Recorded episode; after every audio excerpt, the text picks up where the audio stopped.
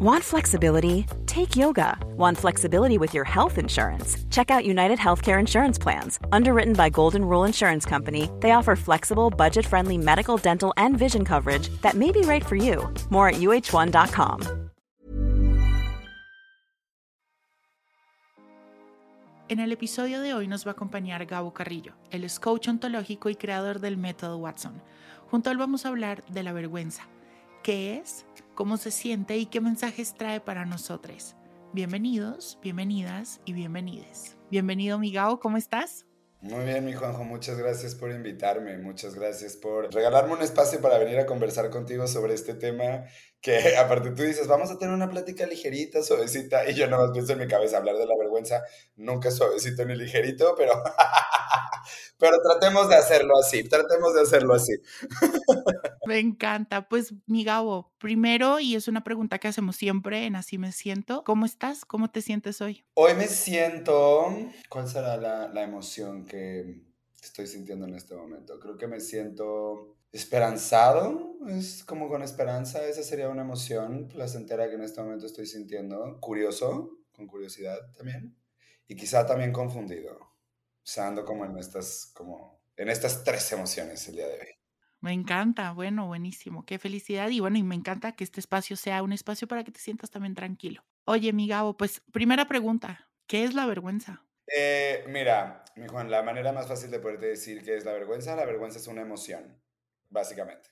Es una emoción que sentimos, como bien dices, los seres humanos. Es una emoción que se detona en el momento en el que yo estoy interpretando que el ser que soy está defectuoso, que el ser que soy no es suficiente o que el ser que soy no es digno de merecer amor, conexión o pertenencia. Esa es la emoción de la vergüenza creo que tenemos que hacer una distinción entre la emoción a lo mejor de la vergüenza y la emoción de la pena o de la culpa, porque son emociones que, con las que tendemos normalmente a confundir. Y también dependiendo en qué lugar de habla hispana estés escuchando esto y en qué país, también estas emociones puede ser que en Argentina y en México, por ejemplo, la pena es una emoción que se entiende diferente. Entonces hay que entender que también dependiendo del contexto cultural y dependiendo del contexto, eh, la palabra. Pero acá en México hay que hacer la distinción que la vergüenza no es lo mismo que la pena y nosotros utilizamos estas dos emociones como intercambiablemente. Es como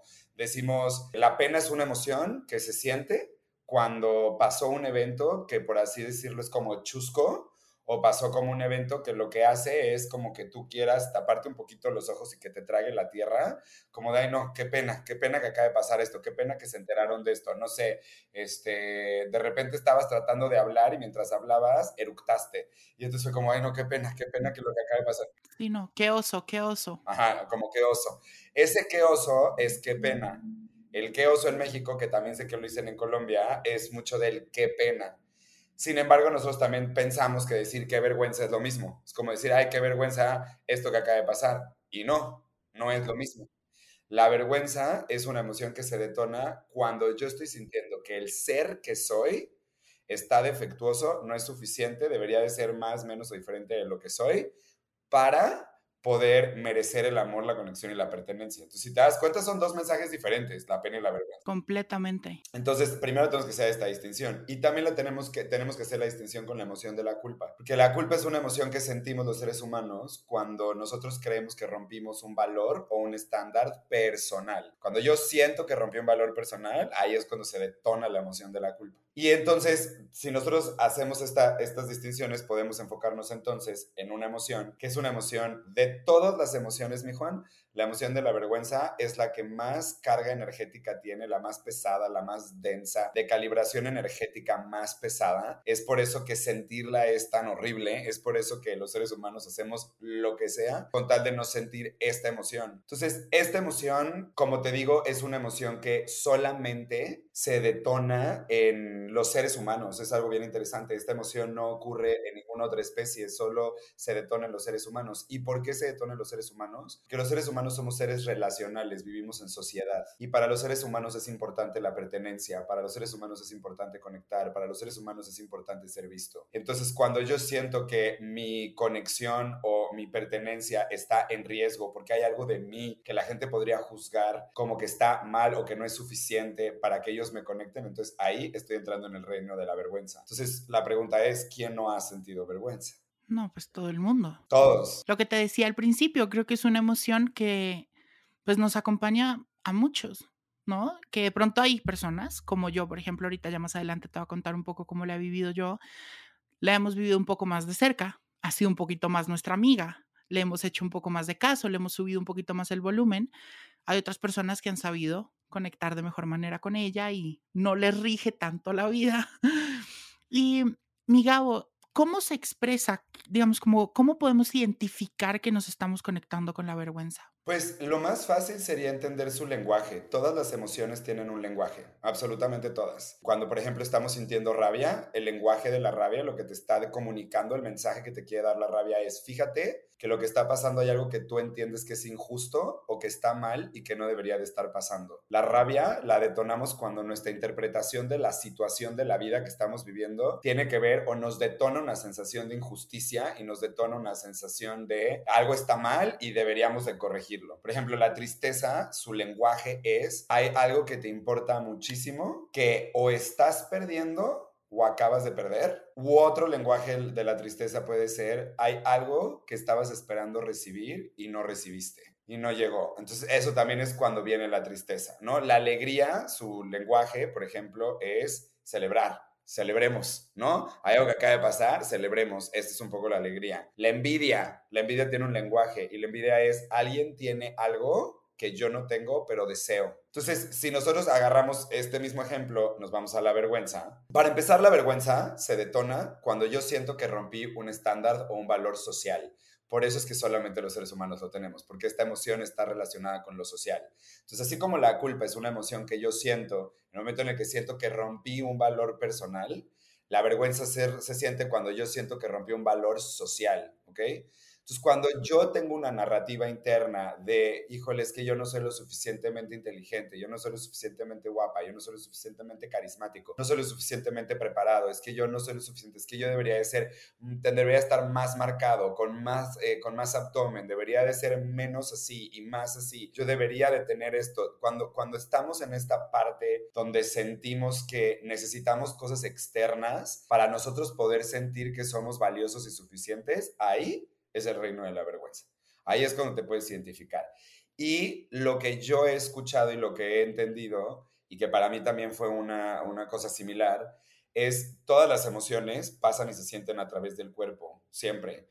las emociones son lo que significa la palabra emoción, significa movimiento, es la energía que nos mueve, emotion, energy in motion. Es las, las emociones son lo que hacen que nosotros actuemos. Entonces, normalmente tendemos a sentir las emociones en el cuerpo y nuestro cuerpo nos acompaña con esto, ¿no? Entonces, por ejemplo, muchas veces cuando estás en rabia, tú puedes darte cuenta que cualquier persona en cualquier parte del mundo, no importa el idioma que hable, cuando está enojado, va a ser como lo mismo, quijada apretada, ojos cerrados, puños apretados, la respiración va a ser como te vas a dar cuenta ahí que estás en el enojo, ¿no? Entonces, lo que yo he descubierto con las demás personas es que la vergüenza normalmente la gente la tiende a sentir en, en la boca del estómago. Es como un vacío que se siente en la boca del estómago cuando estoy juzgando el ser que soy, cuando estoy sintiendo y estoy atrapado en una narrativa interna, en un diálogo interno de que hay algo que está mal de mí y que eso que está mal de mí va a hacer que yo no merezca o no sea digno del amor, la conexión y la pertenencia, normalmente la gente lo dice. Por ejemplo, te voy a contar algo bien curioso que ya lo había entendido, pero no lo había entendido de la manera en la que lo entendí esta vez. O sea, fue como, wow, qué interesante. Justo en el programa que estoy dando ahorita de Choose Light, tengo a una Choose Light que parte de su proceso en el camino con la vergüenza es ver el impacto que esta emoción ha tenido en su vida. Y esto ha sido un trastorno en la conducta alimentaria. Y entonces de repente me dijo, ¿sabes qué? Hay algo que me acabo de dar cuenta que está cabrón y no lo había entendido. Y yo, ¿qué? Me dijo, el otro día que estábamos en sesión de coaching, yo salí de ahí y yo lo que sentí fue vergüenza. O sea, yo, yo estaba sintiendo mi vergüenza porque habíamos hablado de ella. Y reconocí que mi vergüenza era exactamente la misma sensación que yo tenía catalogada como la sensación de hambre. Entonces, cuando yo sentí esta sensación, yo pensaba que era por hambre y no me estaba dando cuenta que era vergüenza. Y yo entonces, en, corporalmente, lo que yo hacía siempre que yo sentía esta emoción era ir a comer. Y si todos los días estoy sintiendo vergüenza y yo confundo la sensación de vergüenza con la sensación de hambre, entonces lo que ocurre es que pues todo el día tengo atracones y luego tengo y luego vomito y luego hago esto y luego me purgo y ta ta ta y entonces como que fue bien interesante cómo pudimos entender porque al final del día los trastornos de la conducta alimentaria son emociones no expresadas, ¿no? Es tiene mucho más que ver con el mundo emocional que con la necesidad de tener que ser delgados, o sea, es otro tema, eso es de 1990, hermanos, eso es lo que pensaba en 1990 la gente no. Sabemos que los trastornos de la conducta alimentaria, todos ellos y la cantidad que existen, son por eh, no expresar emocionalmente. Entonces, es como interesante porque justo ella lo que decía es lo mismo, siempre se siente en la boca del estómago. Entonces, ¿cómo me puedo dar cuenta que estoy sintiendo vergüenza? En el minuto que me estoy comparando, que me estoy juzgando, que yo pienso que debería de ser más de lo que debería ser diferente de lo que soy, que debería de cambiar, que siento que hay algo que está mal de mí, ahí te puedes dar cuenta que estás en la vergüenza. Eso ya es vergüenza. Y es que justo, por ejemplo, y te quiero contar cómo lo he vivido yo, creo que la he vivido y hoy logro identificar que la he vivido en muchos momentos de mi vida, pero uno de ellos específicamente fue o ha sido un poco con la relación con mi papá. Desde muy pequeño yo nunca me sentí digno de él. O sea, yo era muy diferente a mi hermano, por ejemplo. Pero somos, creo, creo que hoy en día, el agua y el aceite, tanto físicamente como en gustos, como pensamos, o sea, diferentísimos. Y cuando pequeño sí sentía mucho eso. No sé, los sábados o los domingos en la mañana íbamos de que al club a jugar tenis, a golf y todo eso, y yo camino de milagro. Gao, o sea, yo no, soy cero deportes, no coordino lo que es pensar, respirar, mover piernas, brazos al tiempo, o sea, eso como que es complicadísimo. Y a mí nunca, igual de pronto hasta sí era bueno, pero no me gustaba, de verdad no me gustaba jugar tenis, no me gustaba golf, no me gustaba nada de eso, duras penas amaba nadar, pero de resto no. Y yo sentía como un poco esa impotencia de mi papá, era como, no entiendo, o sea, como, ¿por qué no la logras? A mí tampoco me gustaba todo el tema de las motos y a mi hermano y a mi papá sí, que motocross y las motos, y yo no. Entonces como que sí sentía mucha vergüenza de no cumplir con eso que yo veía que mi hermano y a mi papá los unían mucho y que hacía que tuvieran una relación tan buena. Entonces, claro, yo más adelante ya pude ser un poco más, pues pude tener un poco más de autonomía de decir, no, no voy a ir al club, no me gusta, no voy a ir a montar moto porque no me gusta. Entonces, claro, esas decisiones o el que no me gustara, yo lo tomaba como, bueno, esto está haciendo que la relación con mi papá yo me distancie. Sentía muchísima vergüenza por eso. Y más adelante, cuando empecé a ver que habían ciertas cosas que a mi papá empezó a reconocerme ahí o que veía que las demás personas me aplaudían por eso y yo veía que a mi papá le gustaba eso, pues claro, entonces yo decía, ok, tengo que ser el perfecto y el mejor el mejor en eso y ahí fue cuando empezó toda mi historia, un poco con la autoexigencia y claro, entonces yo desde muy pequeño, en lo que yo veía que mi papá me aplaudía, en lo que yo veía que con mi papá me, me sentía visto, me sentía aceptado, pues ahí era donde yo más duro me daba y que posiblemente yo lo veo así. Posiblemente muchas de esas cosas ni me gustaban tanto, pero me sentía visto y me sentía aceptado por mi papá. Y ahí eran los pequeños momentos en los que yo me sentía digno de él también, ¿no? Entonces yo decía, bueno, tengo que ser el mejor, tengo que hacerlo siempre, tengo que hacer esto y más y más y más y más y más. Y desde ahí lo que, lo que te decía al principio, sí dejé que la vergüenza manejara mucho mi vida. Y no solo en eso, en la relación con mi cuerpo, en la relación con mis emociones, en la relación con quien era realmente. A raíz también de esa vergüenza, dejé que muchas personas pasaran por encima mío, no supe poner límites a las personas ni límites a mí mismo. Como que la vergüenza en sí, sí la viví muy de cerca. Yo te entiendo, yo también viví la vergüenza así de cerca. Y como bien dices,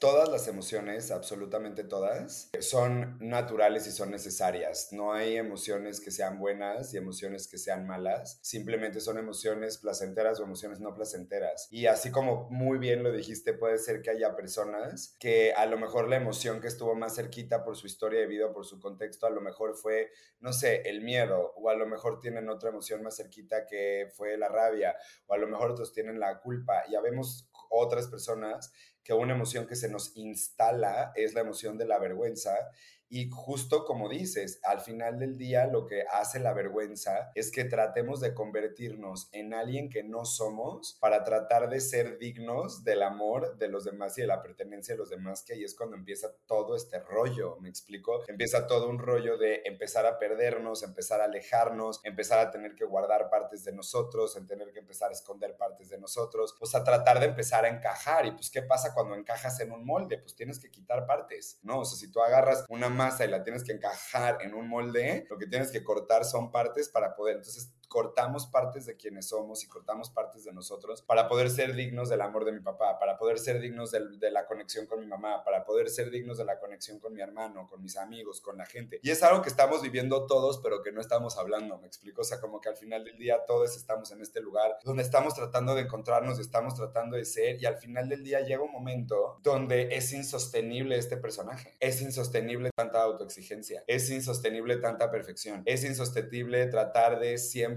buscar ser el mejor para que alguien te voltee a ver, porque solamente piensas que el valor o tu valor como ser humano lo vas a encontrar cuando la otra persona te lo dé, te lo diga, lo, lo confirme, porque si no, tú no lo vas a confirmar porque te tiene que decir el de afuera cuánto vales tú. A mí me pasó algo muy parecido con eso, mi Gabo. Por ejemplo, hoy en día, gran parte de mi trabajo que hago todos los días es precisamente eso entender que no necesito que alguien me dé el valor, que el valor ya lo tengo por simplemente ser y que lo tengo yo internamente. Y lo mismo me pasa también con mi tranquilidad o con mi paz. Durante mucho tiempo dejé todo eso en factores externos. Dejé el que yo fuera una persona amada, vista, que me sintiera valorado factores de las relaciones que yo tenía, de mi trabajo, de lo que lograba, de lo que no lograba. Y también mi paz. Y hoy en día, también por temas personales que estoy viviendo hoy en día, me doy cuenta que no puedo seguir dejando mi paz o mi tranquilidad en la relación con alguien, cómo estén las cosas allá afuera, porque al fin y al cabo soy mi propio hogar. Y si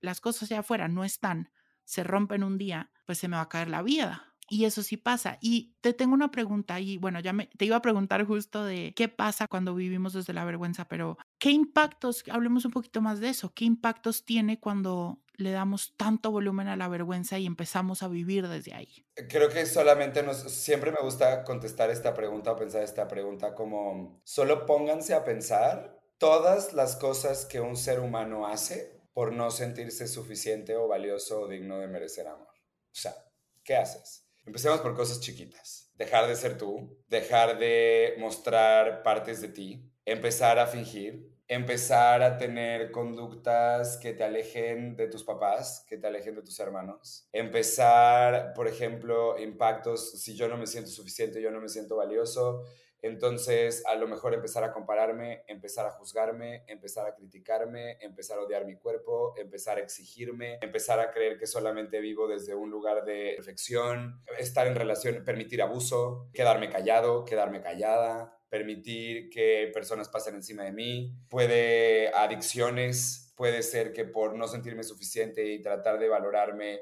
elijo personas, amistades, relaciones que no me están haciendo bien a mí, que me están haciendo daño. Puede ser que por no sentirme suficiente yo no cobre bien en el trabajo. Puede ser que por yo no sentirme suficiente nunca me atreva a terminar mi carrera. Puede ser que por yo no sentirme suficiente permito estar con cualquier persona eh, sexualmente y ah, entrego mi energía a todo el mundo. Puede ser que por yo no sentirme suficiente empiece a restringirme, empiece a compensar, me meta una plancha quirúrgica para tener que quitarme partes y lo podemos llevar hasta la muerte. Si una persona por no sentirse valiosa se puede, se puede matar. Puede matar a otros. Hay, o sea, hay un grado gigantesco detrás de los crímenes y detrás de, de los criminales de vergüenza, de no sentirse suficientes ni merecedores de la conexión, el amor y la pertenencia, ni siquiera de la sociedad. O sea, ponte a pensar en una persona que es trans, por ejemplo. Una persona que tiene que llegar a un mundo donde constantemente le están diciendo que estás loco, estás enferma, tu mente está retorcida, lo que estás pensando no puede ser, la única realidad que existe es esta, la tuya no es real, estás enfermo, deberías de morirte. Esa persona crece sintiendo que de verdad no merece el amor de nadie y una persona que crece sintiendo que no merece nada se lastima a sí misma, una persona que siente que no merece nada se mutila a sí misma, una persona que siente que no merece nada se pone en situaciones de riesgo. O sea, creo que el impacto más grande que puede llegar a tener la vergüenza pues, es que lo podemos ver en escala, o sea, es que es desde cosas tan pequeñitas como dejar de, por ejemplo, una persona que porque se siente no valiosa, no se siente suficientemente bonita o que no tiene suficiente buen cuerpo,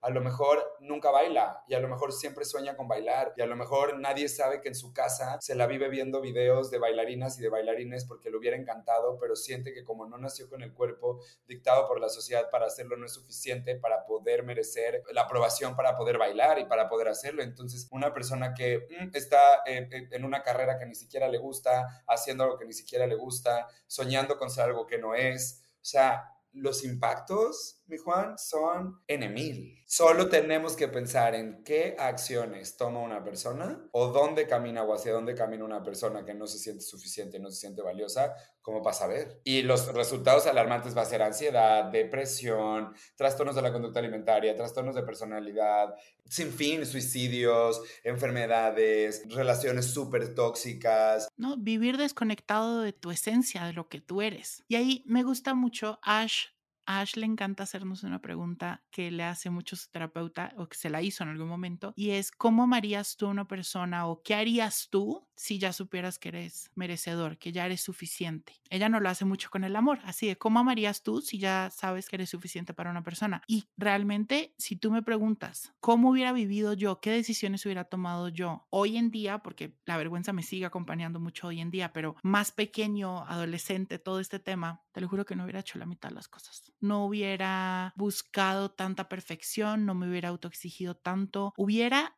con decírtelo y creo que me duele un poco, se me parte un poco la voz ahí, pero creo que me hubiera permitido vivir un poco más mi infancia me hubiera permitido ser más niño, me hubiera permitido ser más adolescente, porque gran parte de las decisiones que yo tomaba o lo que yo hacía para sentirme en cierta forma visto era el ser productivo. Yo sentía que cuando yo era el overachiever, que no, sé cómo se diga eso en español bien, pero el que hacía de todo, me sentía visto, aceptado, abrazado, sostenido. Para mí eso entonces lo llevaba al máximo. Entonces era el, niño que en el colegio hacía de todo, hacía cuanto evento se le ocurría, estaba en todos los comités, hacía todo, organizaba todo, mejor dicho. Pero también entonces estaba entonces en Cheers, pero entonces también de repente en vacaciones tenía mis campos de verano, entonces yo trabajaba tres meses antes de salir a vacaciones de verano haciendo los campos de verano y eso era una planeación gigante para trabajar desde el día uno de vacaciones hasta el día último de vacaciones y entrar otra vez al colegio y volver al mismo ruedo. Y entonces, adicional a eso, quise ser youtuber y empecé con todo el tema de YouTube, que es una chamba gigante,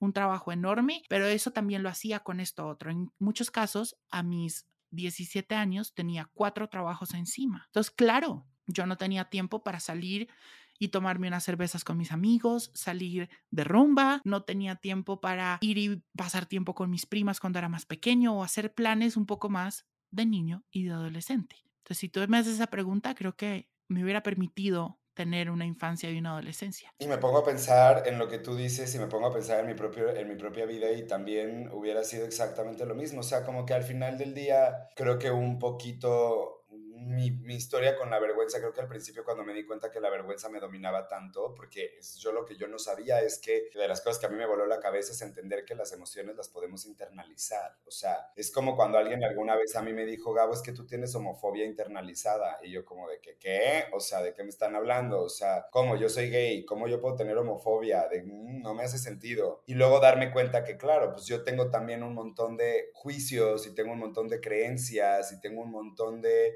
ideas que nacen del patriarcado, de la religión, de, de, sistemas sociales que dicen que ser homosexual está mal. Entonces, pues entonces yo también si volteo a ver a un hombre que es homosexual, que es más afeminado o que muestra más su esencia femenina, entonces lo juzgo y entonces yo no quiero salir con él. O sea, yo una vez dejé de salir con un chavo por eso. O sea, porque para mí era como, no, hermano, o sea, si te mueves así, las manos las mueves así, se van a dar cuenta de que somos gays y tenemos que mostrarnos demasiado hombres. O sea, porque ser gays no significa que, pues, no, como que, y ahí me empecé a dar cuenta de, claro, yo también tengo esta homofobia internalizada sin darme cuenta. Y eso cuando primero entendí lo de la vergüenza, lo de la homofobia internalizada y me di cuenta que eso podía pasar, ¿no? Por ejemplo, que hay muchas personas con cuerpo gordo que son gordofóbicas, que pasa lo mismo, ¿no? O sea, que es como... Claro, la gordofobia también está en diferentes partes, se vive de diferentes frentes. Literal, entonces puede ser que también una persona que tenga el cuerpo gordo tenga gordofobia y entonces tenga estas creencias que le haga creer que su cuerpo gordo no es Entonces, lo mismo pasa con las emociones. Las emociones las podemos internalizar y, y lo que significa que las podemos internalizar es que, como bien dices, les hacemos casa. O sea, la emoción hace casa en nosotros. Ya no significa que nosotros tenemos la emoción, sino que la emoción nos tiene a nosotros. Eso es lo que significa que una emoción sea internalizada. Entonces, ¿qué ocurre cuando las emociones nos se internalizan? Pues nos dominan y es a partir de esos lentes o a partir de su narrativa que empezamos a interpretar absoluto todo en la vida. Y entonces me relaciono contigo en mi infancia de yo puedo perfectamente saber y yo estoy clarísimo y a mí me hablas de cuál es la sensación que sentías durante la vida o durante los días en tu escuela o mientras ibas creciendo, tu infancia y tu adolescencia, te puedo decir que la emoción que reinaba en mi vida era la vergüenza, seguida del enojo. O sea, eran como dos emociones que estaban como muy enfrente de mí todo el tiempo. Que esas dos vienen mucho de la mano también, ¿no? Porque claramente, pues vives tan cansado de estar tratando de cumplir y cumplir y cumplir que te enojas contigo, con el, con las personas allá afuera, con las decisiones que tomas, claro. Sí, y, justo, las emociones nunca viajan solas, ¿no? Las emociones siempre viajan acompañadas, nunca solo estamos sintiendo una. Como que ahí están todas juntas, así como venimos aquí a echar chal, nos venimos a sentar contigo de que, hola, somos nosotros cuatro, que te venimos a decir algo. Creo que por eso a mí me importa tanto hablar sobre la vergüenza y agradezco tanto que me inviten a estos espacios para poder hablar de la vergüenza. A veces yo mismo, ayer estaba hablando con una persona con la que estoy saliendo y me decía como, a lo mejor yo siento, Gabo, que ya deberías de empezar a hablar de otra cosa porque yo siento que ya te aburrió a ti la vergüenza. Y le dije como, no sé si me aburre, pero has sentido, llevo cinco años hablando de vergüenza, pero creo que la razón por la cual hablo de vergüenza y hablo de vergüenza y hablo de vergüenza es porque creo que no nos damos cuenta justo del impacto tan grande que tiene nosotros y la manera, el protagonismo que tiene en nuestra vida y cómo literalmente nos toma, toma control y entonces ocurren estas cosas, como bien tú dices, de para poder yo sentir que soy suficiente, tengo que ser overachiever y entonces tengo que ser esta persona que está todo el tiempo tras logros, teniendo que se llenar de cosas para entonces ser el número uno y a lo mejor el precio a pagar de tratar de ser esta persona para quitarme la vergüenza, porque eso es lo que pienso, que si soy entre más eh, eh, overachiever sea, entre más este, productivo sea, más validación voy a tener, más reconocimiento voy a tener y entonces más voy a poder como deslavarme o desdibujarme o desmanchar o quitar esta sensación de vergüenza. Y aunque en algunos segundos algún logro te den un premio o te digan, Juanjo, gracias, qué campamento tan grande, tan increíble hiciste, a lo mejor te dura la sensación de valía un ratito, pero tan pronto pasa otra cosa, esa sensación de valía se cae porque estás... Mother's Day is around the corner. Find the perfect gift for the mom in your life with a stunning piece of jewelry from Blue Nile. From timeless pearls to dazzling gemstones, Blue Nile has something she'll adore. Need it fast? Most items can ship overnight. Plus, enjoy guaranteed free shipping and returns. Don't miss our special Mother's Day deals. Save big on the season's most beautiful trends. For a limited time, get up to 50% off by going to Blue Bluenile.com. That's Blue Bluenile.com. Imagine the softest sheets you've ever felt. Now imagine them getting even softer over time. That's what you'll feel with Bowl and Branch's organic cotton sheets. In a recent customer survey, 96% replied that Bowl and Branch sheets get softer with every wash. Start getting your best night's sleep in these sheets that get softer and softer for years to come. Try their sheets with a 30-night guarantee. Plus, get 15% off your first order at bowlandbranch.com. Code BUTTERY. Exclusions apply. See site for details. Sostenida en algo que no dura tanto, que es la opinión externa, es de afuera. Claro, claro, mucho lo que pasa también con todas las emociones, ¿no? Que si tú no logras, no buscas la mejor forma de gestionarlas y te vas por la salida rápida, pues te dura un, momentito, pero la ola vuelve y vuelve dos veces más grande y así se va haciendo hasta que se vuelve un tsunami. Si tú me preguntas, ahorita tú decías, tu vergüenza venía mucho con enojo, la mía venía también con enojo, con agotamiento y mucha tristeza con mucha, mucha tristeza. De hecho, es curioso porque la, la vergüenza es un derivado de la emoción de la tristeza. La tristeza es una emoción primaria y una, una emoción que se deriva de la, de la tristeza es la vergüenza. ¿Por qué? Porque es la, la tristeza te dice, hay algo que estás perdiendo que te importa mucho o que podrías perder, que, que estás perdiendo o que perdiste que te importa mucho o que estabas esperando recibir y no recibiste. Y la vergüenza la sentimos cuando o no estamos recibiendo validación, algo que esperábamos y no estamos obteniendo reconocimiento, o la vergüenza también la sentimos cuando sentimos que perdimos nuestra identidad, nuestra imagen pública. Entonces están muy de la mano. La vergüenza y la tristeza son del mismo clan. Sé que todas las emociones también tienen una misión en nuestra vida y que hay muchas que nos movilizan hacia poner límites, que al fin y al cabo es algo muy bueno para nosotros. O sea, como la vergüenza tiene un lado que también nos moviliza o nos invita a tener una relación sana con ella. Obvio, por supuesto. O sea, yo creo que las personas que experimentamos vergüenza es porque todavía no hemos aprendido una de las lecciones yo creo que más importantes de la vida, que es aprender a aceptarnos a nosotros mismos tal cual somos. Wow, ya. Gracias, gracias por escucharnos. Eso me encanta, iba a decirte eso justo. Creo que la vergüenza, el mensaje, y no solo para nosotros, creo que para la humanidad, para la sociedad, es aprender a aceptarnos viene también con una invitación gigante a ser empáticos. Tal cual, sentimos vergüenza cuando nos sentimos imperfectos. Y creo que depende de cómo interpretes tu imperfección, la manera en la cual la vergüenza te va a dominar. Una de las cosas más curiosas que a mí me ocurrió, me acuerdo tanto cuando me cayó este como 20, que fue como una eureka, o sea, este momento como, ¡Oh, mames! y fue como, no mames, que esto pasa así, ya sabes. Y fue cuando me di cuenta que la vergüenza, o sea, yo antes creía que si tú agarras una línea, tú tenías a la vergüenza de un extremo, que la vergüenza es la emoción en la que no me siento digno, y del otro lado, la siguiente emoción o la que está en el, en el lado opuesto del espectro es la dignidad, que la dignidad es una emoción, nos sentimos dignos, la, la dignidad es una emoción y la narrativa de la dignidad es yo valgo y yo decido. Entonces, es como yo pensaba que era una, era el principio y la otra era el final, pero luego me di cuenta que no son una línea, sino que son un círculo y que la dignidad y la vergüenza se tocan. ¿Por qué? Porque cuando yo estoy sintiendo que soy imperfecto, yo tengo de dos sopas. O aceptar mi imperfección y por ende entender que yo valgo incluso con toda mi imperfección y la vergüenza es la puerta a la entrada a la dignidad. O entiendo que mi imperfección es lo que me hace no ser merecedor de amor y entonces lo que hace la vergüenza es dominarme en su lado no saludable. Entonces, la vergüenza es una emoción que tiene un mensaje, pero lo que te decía, el mensaje de la vergüenza es humanizarte, es entender que el ser que tú eres como es es suficiente y valioso.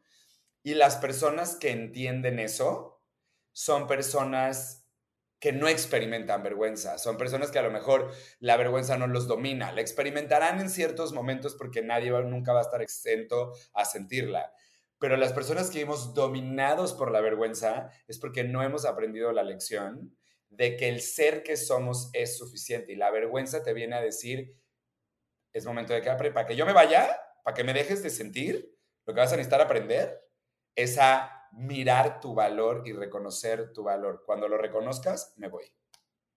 Cuando lo entiendas, me voy. Cuando lo entiendas, voy a dejar de estar aquí. Voy a dejar de tomar tanto espacio en tu vida. Pero hasta que tú no lo hagas, me voy a quedar.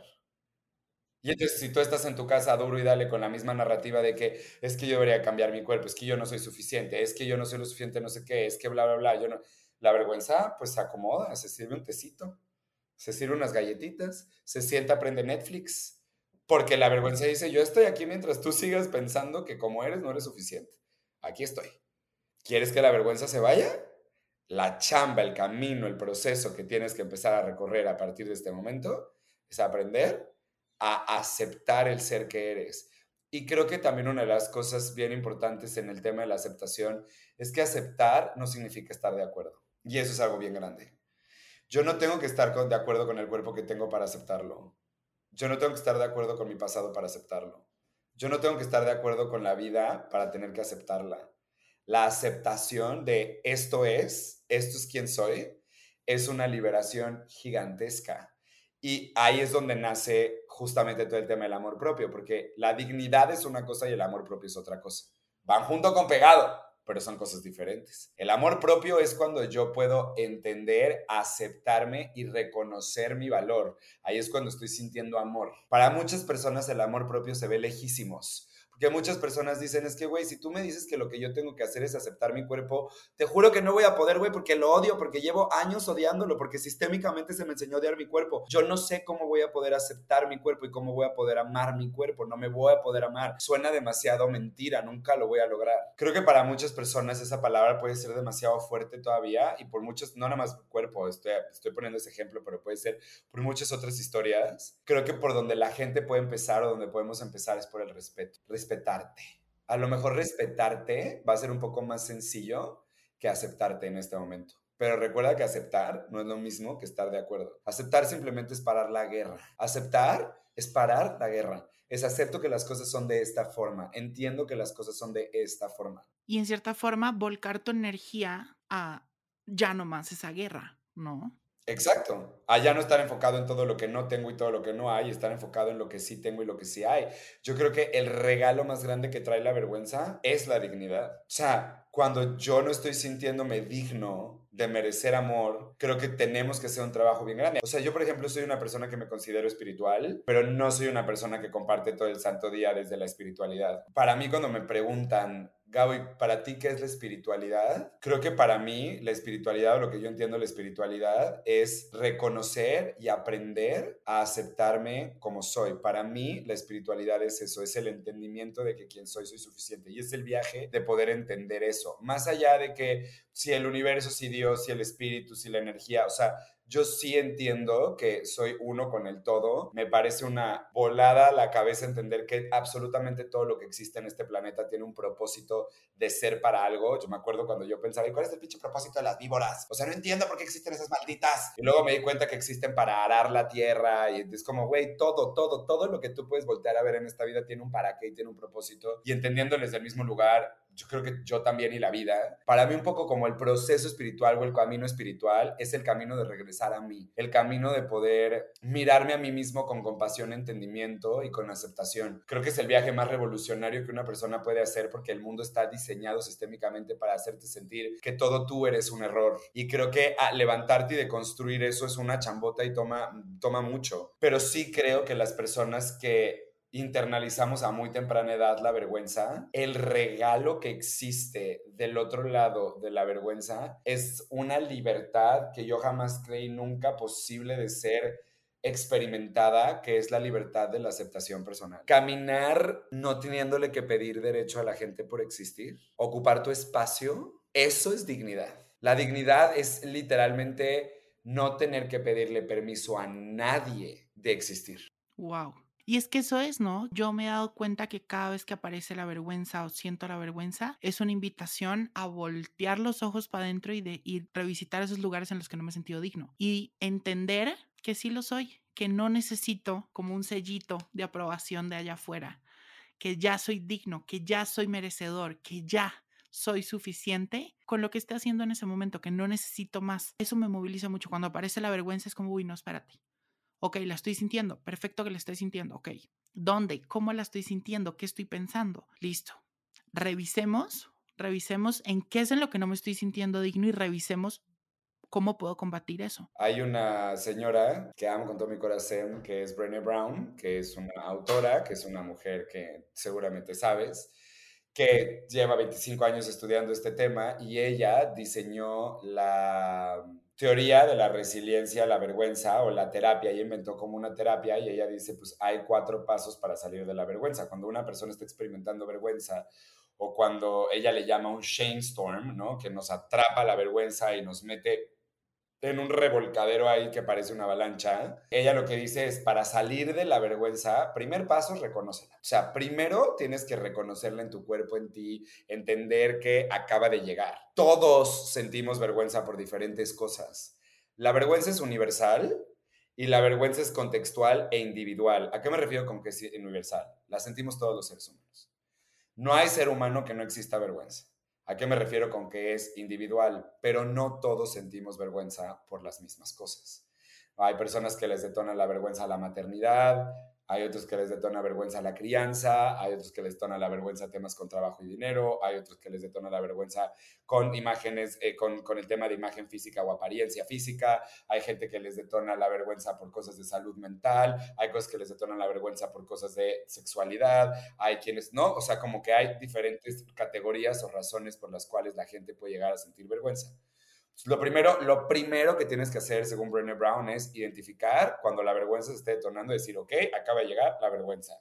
La reconozco en mi cuerpo, reconozco la narrativa, reconozco que estoy atrapado ahí. Buenísimo. Segundo paso, voltear a ver cuáles son las expectativas sociales que me están haciendo creer que quien soy yo no es suficiente. Entonces tengo que voltear a ver por qué estoy sintiendo lo que estoy sintiendo, cuál es esa expectativa social que siento que no estoy alcanzando, de manera tal que me estoy juzgando como imperfecto y como no suficiente. Y entonces hacer una deconstrucción un poco y empezar a realmente cuestionar si eso es verdad o no es verdad. El tercer paso es y esto es algo que ella me encanta, que dice es, necesitas hacerte responsable de ir a pedir apoyo. Es decir, de ir a, tú necesitas ir a buscar un lugar donde existe empatía, porque nadie nunca va a adivinar que tú estás en la vergüenza, nadie nunca va a adivinar que estás sintiendo lo que estás sintiendo, necesitas hacerte responsable. ¿Por qué? Porque una de las cosas maravillosas cuando empiezas a estudiar la vergüenza es que te das cuenta que la vergüenza, su arma número uno para mantenerse ahí es el silencio. Si tú te callas, si tú no dices tu vergüenza, si tú no, si tú no comunicas tu vergüenza, la vergüenza se apodera de ti. La vergüenza lo que quiere es justamente que pase eso, que no te vean, no compartir, no hablar. O sea, la vergüenza físicamente, la gente cuando siente vergüenza lo que quiere hacer es taparse los ojos y agachar la cabeza o esconderse. Porque la vergüenza lo que quiere hacer es que no me vean, no me veas, güey, porque me vas a juzgar, no veas todas estas partes de mí. Entonces me tengo que mantener en silencio. Entonces, si queremos que la vergüenza pierda poder, la única manera en la que la vergüenza pierde poder es cuando hablo de ella cuando, cuando hago lo contrario, cuando dejo de decir me la voy a callar y más bien la voy a hablar, pero yo necesito hacerme responsable de tener que ir a buscar con quién hablar. Yo me tengo que ser responsable de con quién ir a sentarme y compartirla. Y la número cuatro es comparte, habla de ella. Busca espacios con empatía, porque la vergüenza pierde todo poder en el momento en el que la empatía llega. Claro, y por ejemplo, ponte a pensar cuando hablas de ella, que me pasó, por ejemplo, contigo, cuando yo te conté un poco de, mi vergüenza, de cómo había sido todo este camino y que tú me dijiste, me pasó algo muy parecido. Tomé decisiones muy parecidas. Dije, uy, y acá mi frase que siempre digo, y que la he dicho mucho y la digo todos los episodios, sí, pero es verdad, cuando te encuentras en la historia de los demás empieza a doler menos y te sientes visto y dices, wow, hay otra persona que Listo, en tu caso lo viviste muy parecido a lo mío. Otra persona a la que le pueda contar mi vergüenza me dice, uy, no, nunca me pasó. Nunca tuve esa vergüenza con mi cuerpo, con mis emociones, con mis pensamientos, con mi papá, con mis relaciones de familia, lo que sea, pero te entiendo y te acompaño. Wow, ya, con eso ya, qué importante. Las dos palabras más poderosas, ¿no? Me too. Yo también. Y, es que justamente así estamos. Eh, la mayoría de nosotros podemos eh, Creo que, creo que lo que dices, esa frase es tan cierta. Lo he visto tantas veces. He visto en mí y he visto en otros, como cuando eh, yo me acuerdo, hace poquito me senté con otra emprendedora que ahorita yo estoy tomando como la decisión de parar un poco el emprendimiento, como que necesito descansar, como que necesito reestructurar ciertas cosas. Yo me estaba juzgando muy duro y me estaba visitando la vergüenza porque yo decía como, güey, pues no estoy pudiendo con la chama del emprendimiento así, mi trastorno de déficit de atención y hiperactividad, no estoy medicado, estoy viviendo solo, estoy en Playa del Carmen, no estoy cerca de mi gente, estoy en un burnout gigantesco, o sea, como que, y aún así yo todavía tenía la narrativa de la vergüenza de, claro, porque no eres lo suficientemente bueno, porque si a ti te importara ser más emprendedor, entonces estudiarías más emprendimiento y tú estarías y no sé qué, como que viene todo este juicio, ¿no? Y entonces yo traía como muy lo mío, pero yo lo hablaba conmigo y en terapia. Y de repente con una amiga me senté a platicar y de repente hace mucho no hablábamos. Y cuando estábamos hablando le dije, güey, pues estoy en esto, no sé qué. Y me dijo, güey, es la misma historia. Y nos sentamos dos horas a cómo ella estaba exactamente ahorita parando su emprendimiento, porque exactamente lo mismo. Y los dos diciéndonos a la cara como, no sé si quiero tener una empresa. O sea, no sé si lo que quiero es ser CEO. O sea, yo soy increíblemente buen coach. Yo soy increíblemente buen este, ñoño para estudiar libros y meter y explicar. Me encanta ser maestro, pero no sé si quiero ser jefe, güey. No sé si quiero tener una empresa, no sé si quiero esas responsabilidades, ¿no? Yo quiero hacerlo de otra manera y como que me sentí tan visto me sentí tan como, ay, no mames, a huevo, no soy el único cabrón, ¿sabes? Que, que, que en algún momento le cuesta trabajo el emprendimiento porque, claro, me da como mucho, ¿cómo no vas a poder? O sea, aquí los nunca se, nunca se rinden. Claro, y que a veces el tema, por ejemplo, de la dignidad, eso es, creo que es una idea y es algo que uno internamente tiene que hacer las pasos con eso y entenderlo, interiorizarlo, pero a veces cuando internamente tienes una voz gritándote tan grande de que no eres digno, que no, que no, que no, que no, a veces sí tienes que necesitar un apoyito de allá afuera que te diga si lo eres, si eres digno, si lo logras, si eres suficiente. Entonces, claro, y ahí te diste cuenta, me está pasando igual. Ya con eso te dice, wow, ya. Ya, es como una confirmación, es como, como una validación de que mi historia es válida tal cual, pero no porque la esté necesitando de que sin ti yo no soy, o sin tu validación yo no soy válido, pero es como bonito encontrarte en la historia de los demás y poder saber que no estamos solos caminando esta vida y que ahí estamos todos en la nuestra y en la misma y caminando y creo que compartido se vuelve mucho más bonito y que creo que además también eso es otra de las cosas con las que yo estoy hiper fijado, o sea, es como un pensamiento que repito y repito en todos los lugares en los que voy que como que me pongo a pensar y digo, güey, al final del día el amor propio es una paradoja. Y esta es mi nueva hiperfijación y mi nuevo pensamiento donde me hiperfijo. Como que digo, el amor propio es una paradoja, porque es curioso cómo el amor propio es como te toca a ti, depende de ti, tú eres el que tiene que ser responsable de encontrar y notar y saber su valor, pero yo también siento que es que que una persona logre su amor propio también depende de mí, como en situación de relación. El amor propio es una paradoja porque depende de mí, pero se necesita de otros. ¿A qué voy con esto? Se necesita de otros porque, eh, regresemos a lo básico, la emoción de la vergüenza es una emoción que se detona solo por lo social. Es gracias a lo social y a las narrativas sociales, y a los comportamientos sociales, y a los entendimientos sociales, que yo experimento vergüenza. Se me hace muy cabrón que tú le digas a una persona, depende de ti, que tú te pares todos los días y tú te sientas valiosa y tú te sientas suficiente y te sientas digna y te sientes merecedora y que entonces tú salgas de tu casa con esa chambota tan grandota que es, güey, y luego salir de tu casa y ver que el mundo te está presionando y te está empujando hacia abajo para que no seas como está muy cabrón pensar que una persona puede solita, solita ella, sostenerse y nunca doblarse y tener que sostener su amor propio y jamás caerse sin la ayuda de un sistema o de una comunidad o un sistema de apoyo que te sostenga en. El que yo pueda sostenerme y ser fuerte delante de un mundo que está presionando y oprimiendo y que está empujando hacia abajo y que me está diciendo no te puedes sostener en autenticidad, lo que necesito son otros hombros, otros lugares donde recargarme para que ellos también se recarguen y yo me recargue. Entonces yo me voy a recargar en ti, pero tú te vas a recargar en alguien más y en mí también. Y yo en ti, yo en ti. Y así juntos es como realmente podemos sostener el amor propio individualmente. Es como, es como una paradoja, me explico. Sí depende de mí, pero necesitamos de otros. No, y me encanta. Y lo estamos hablando ahorita antes de grabar sanar, sanar es muy difícil si estás en un ambiente también complejo.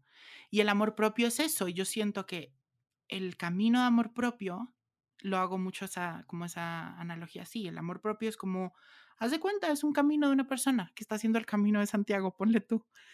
E, el ambiente hace que ese camino sea más fácil o más sencillo.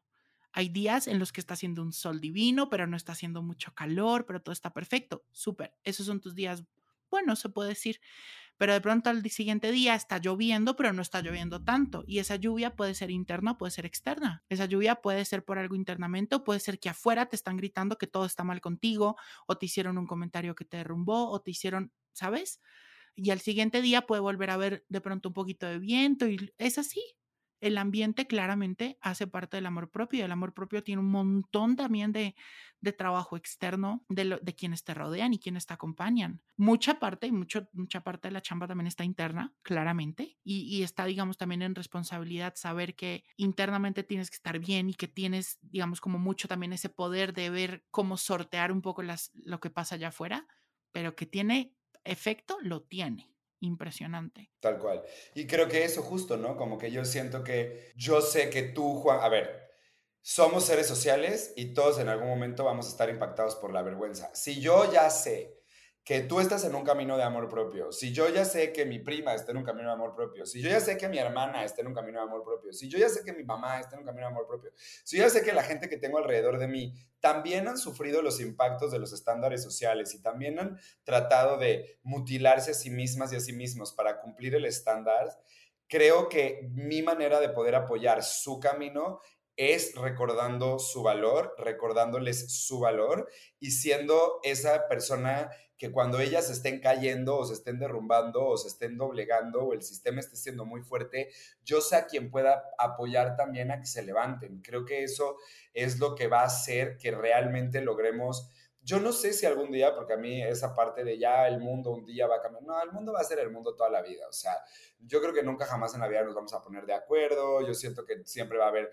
demasiados puntos de vista que nos van a confrontar y que van a ser, ¿no? Contradictorios el uno contra con el otro, que va a haber demasiadas posturas, o sea, creo que la vida está diseñada de esta forma, ¿no? No creo nunca jamás en la vida que vayamos a poder cambiarlo, ¿no?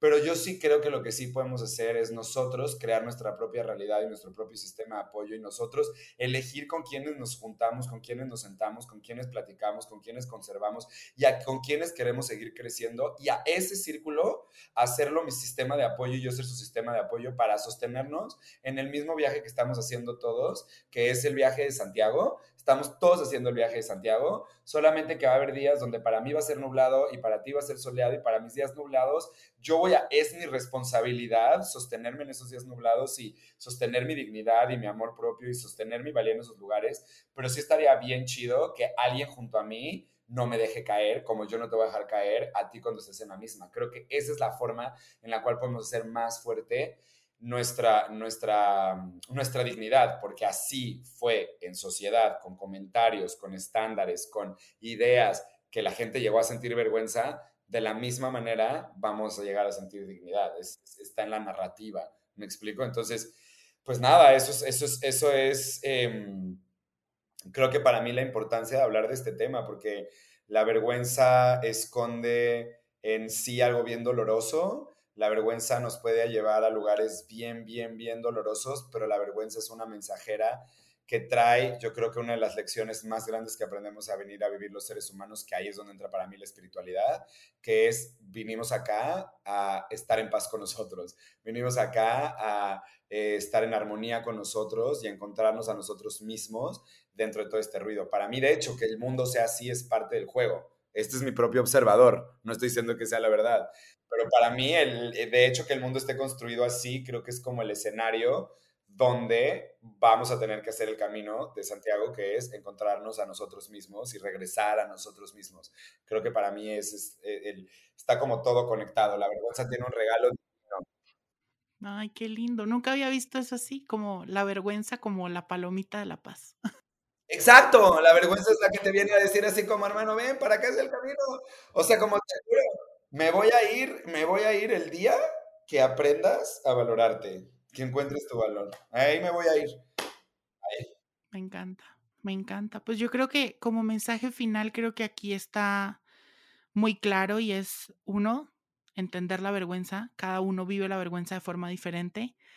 Entender cómo se siente, qué te dice, y pero ya sabes la misión que trae, que es revisitar cuáles son esos estándares, qué es eso que, que te da vergüenza aceptar de ti, que allá afuera te están diciendo que no, y conectar con tu valor, saber que eres suficiente, eres merecedor, eres ya digno de cualquier cosa por el simple hecho de ser y estar aquí. No necesitas hacer nada más, no necesitas. Si quieren saber más de la vergüenza, conectar más con esto, porque tiene millones de ramas y como les decíamos ahorita y lo que dice Brené Brown es cierto, que la vergüenza es como un storm, un shame storm, porque sí, creo que es una emoción que trae muchas amigas, muchas amigas y trae mucho dolor y sí es como un, como un tsunami de cosas. Pues ahí está Gabo. Gabo tiene un programa divino, habla divino de esto y tiene muchas herramientas que te puede regalar en su podcast, en su Instagram, en todo lo que hace, que toda la información obviamente va a estar disponible para ustedes. Mi Gabo, sabes que te amo, sabes que te adoro. Gracias por estar acá. Gracias, gracias. Gracias a ti, fue una charla divina, hermosa, preciosa. Creo que fue ligera, fíjate, cumplimos el cometido. Creo que hablamos de la vergüenza de una manera ligera, o sea, creo que es, es bien bonito poder tener a alguien con quien compartir estos temas y con quien pimponear estos temas porque siento que son temas que pues nos afectan absolutamente a todos y que el que entendamos esta información puede ser la diferencia entre que una persona suelte su adicción a alguna sustancia o no, o que una persona elija vivir o no, o que una persona decide estar en una relación tóxica o no. O sea, creo que esta información es información que abre caminos, ¿sabes? Y agradezco que tu podcast me permita compartir. Gracias. Gracias por acompañarme en este episodio, pero gracias por acompañarme también en la vida. Gracias por tanto. Te abrazo, sabes que siempre te abrazo desde aquí. Y bueno, gracias por escucharnos. Gracias a todos ustedes.